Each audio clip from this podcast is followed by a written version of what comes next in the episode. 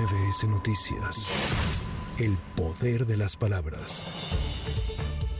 El presidente de México, Andrés Manuel López Obrador, aseguró este miércoles en el reconocimiento a la labor de los deportistas que participaron en los Juegos Centroamericanos y del Caribe San Salvador 2023 que millones de mexicanos sienten orgullo por ellos. El mandatario les otorgó premios económicos. La delegación mexicana lideró el medallero general con 353 metales, 145 de oro, 108 de plata y 100 de bronce.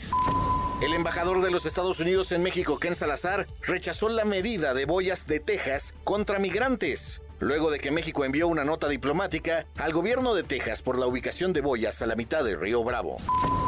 De gira por Querétaro, el aspirante de Morena, Marcelo Ebrard, dijo estar dispuesto a debatir con la aspirante por el Frente Amplio por México, Xochil Gálvez, pero siempre con respeto. El INEGI informó que en junio de 2023 y a nivel nacional, el 62.3% de la población de 18 años y más consideró inseguro vivir en su ciudad. El 68.6% de las mujeres y el 54.8% de los hombres consideraron inseguro vivir en la ciudad en donde habitan. Para MBS Noticias, Javier Bravo. MBS Noticias. El poder de las palabras.